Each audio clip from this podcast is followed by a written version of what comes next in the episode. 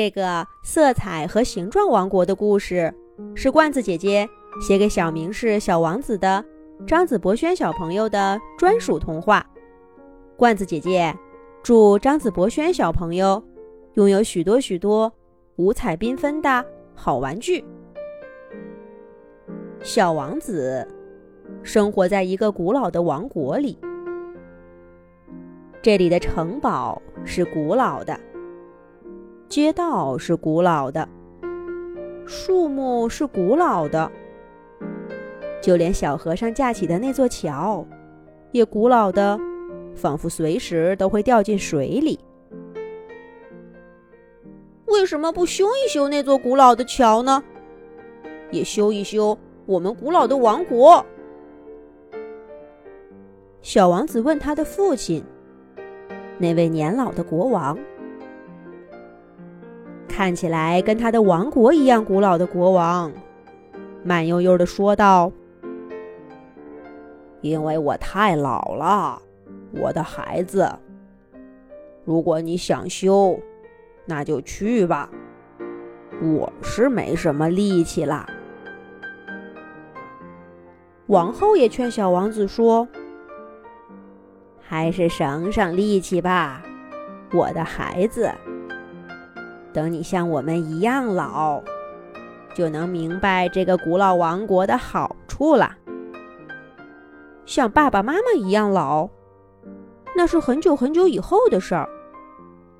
而现在呢，充满活力的小王子，可不想让这个王国老气横秋。小王子跑去看看城堡，看看街道，再看看那座小桥。却不知道该从哪里下手。为什么不去色彩和形状王国，找一支魔法画笔呢？只要你能想到的模样，魔法画笔都能帮你画出来。树林里刚刚绽开的小花对小王子说：“色彩和形状王国在哪儿呢？”小王子从来都没听说过这样一个奇怪的王国，更不知道魔法画笔是什么。小花摇晃着头脑，对小王子说：“你从我的花心里钻进去，像小蜜蜂一样，就能去色彩和形状的王国了。”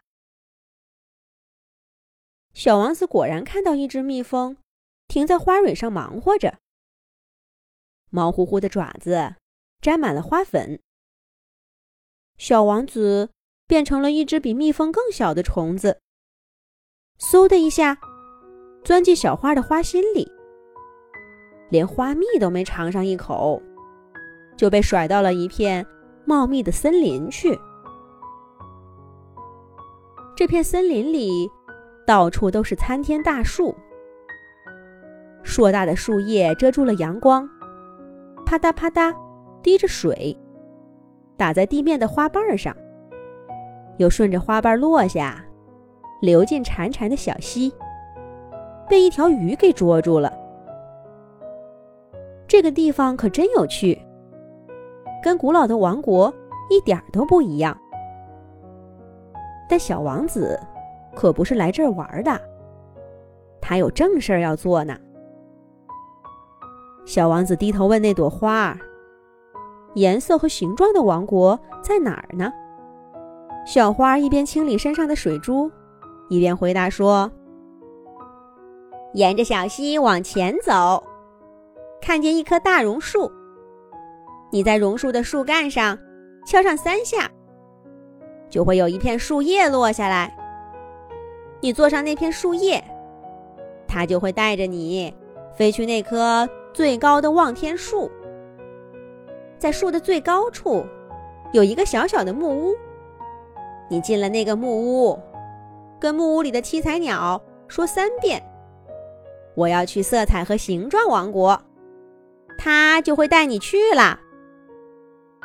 小王子仔细记下小花说的话，沿着小溪往下走。他敲了榕树的树干，坐上榕树的叶子。来到那棵望天树最高的树枝上。果然，在树顶的小木屋里，小王子看见了一只七彩鸟。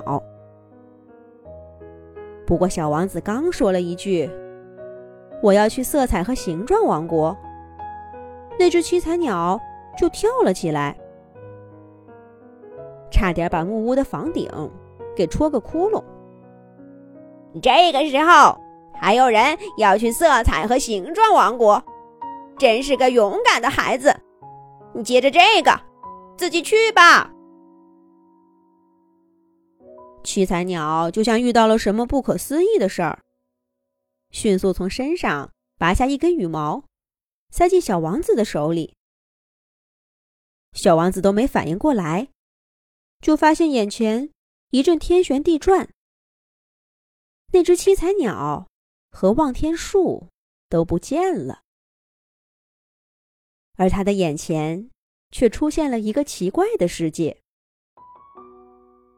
小王子简直没办法形容这是个什么样的地方。这里所有的东西都是怪模怪样的，却全都是透明的，一点颜色都没有。连脚下的土也是透明的。小王子先是以为自己被抛在了虚空中，他使劲踩了踩，脚下是实的，才没那么害怕了。可是他根本没来得及想明白这是怎么回事儿，就看见一条汹涌的大河从不远处涌来。更可怕的是，那条河有着无数浓烈的颜色，有时候看着很分明，有时候又乱糟糟的混杂在一起。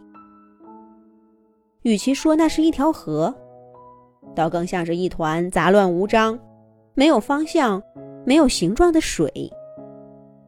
它似乎不受重力的控制，想怎么流就怎么流，想把哪涂成什么颜色，就涂成什么颜色。这就是色彩和形状王国吗？小王子似乎明白了些什么。他看了看那些冷冰冰的透明物，再看看汹涌的颜色河，决定先跟河水说句话。可就在这个时候，一个蓝色的小三角形飞快地向小王子滚过来。“别过去，别踏进那条颜色河。”这是谁呢？下一集讲。